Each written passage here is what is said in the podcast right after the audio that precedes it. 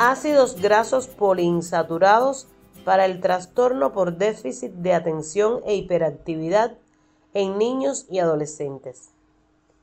El grupo Cochrane de problemas de desarrollo psicosociales y de aprendizaje ha realizado aproximadamente 200 revisiones, con varias relevantes para el trastorno por déficit de atención e hiperactividad o TDAH.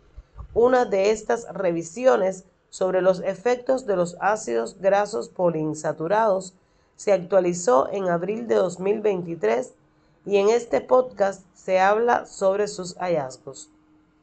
Este ha sido traducido por Yasmín García del Centro Cochrane Iberoamericano y locutado por Ania Torres Pombert del Centro Afiliado Cochrane, Centro Nacional Coordinador de Ensayos Clínicos de Cuba y con la colaboración del Ministerio de Sanidad de España. El trastorno por déficit de atención e hiperactividad, TDAH de forma abreviada, es un problema frecuente en niños y adolescentes. Los afectados pueden tener dificultades para concentrarse, sentirse inquietos o actuar por impulsos. Como consecuencia de estas dificultades, el TDAH puede causar problemas sociales, académicos y de salud mental a largo plazo. Los medicamentos son los tratamientos más utilizados para ello, pero no siempre son eficaces y pueden causar efectos secundarios no deseados. Los ácidos grasos poliinsaturados o AGPI pueden ser una alternativa. Se trata de grasas presentes en alimentos como el pescado, AGPI omega 3, y los aceites vegetales, AGPI omega 6. Dado que estos son necesarios para el desarrollo normal del cerebro y que existe evidencia de que los niveles bajos de AGPI podrían estar relacionados con el TDAH, se ha indicado que los suplementos de ácidos grasos poliinsaturados podrían mejorar los síntomas del trastorno por déficit de atención o hiperactividad. Esta es una actualización de una revisión publicada en julio de 2012 que tenía como objetivo averiguar si los suplementos de AGPI mejoran los síntomas del TDAH en niños y adolescentes.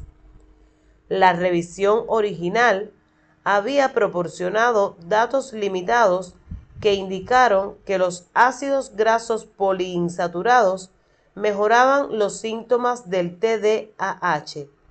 Sin embargo, era importante incorporar cualquier estudio nuevo para identificar cambios importantes en la base de evidencia.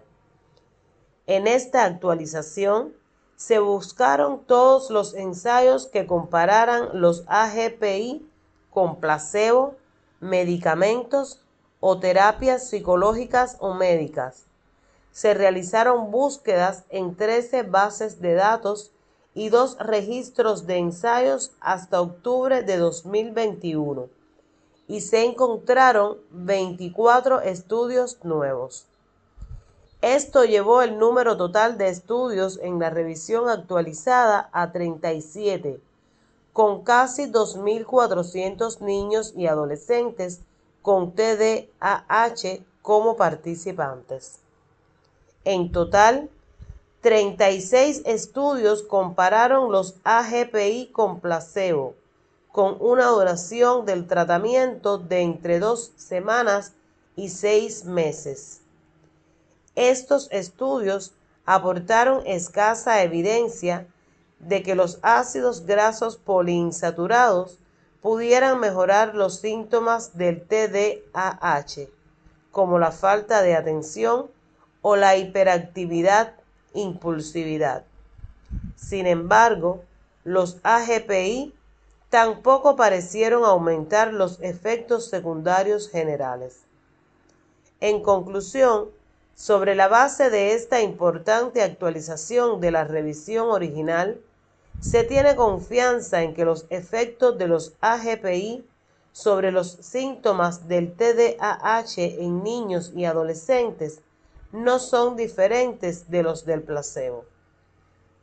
Si desea leer más sobre los ensayos incluidos en la revisión y sus conclusiones generales, está disponible en línea en la biblioteca Cochrane. Solo deberá buscar ácidos grasos poliinsaturados y trastorno por déficit de atención e hiperactividad.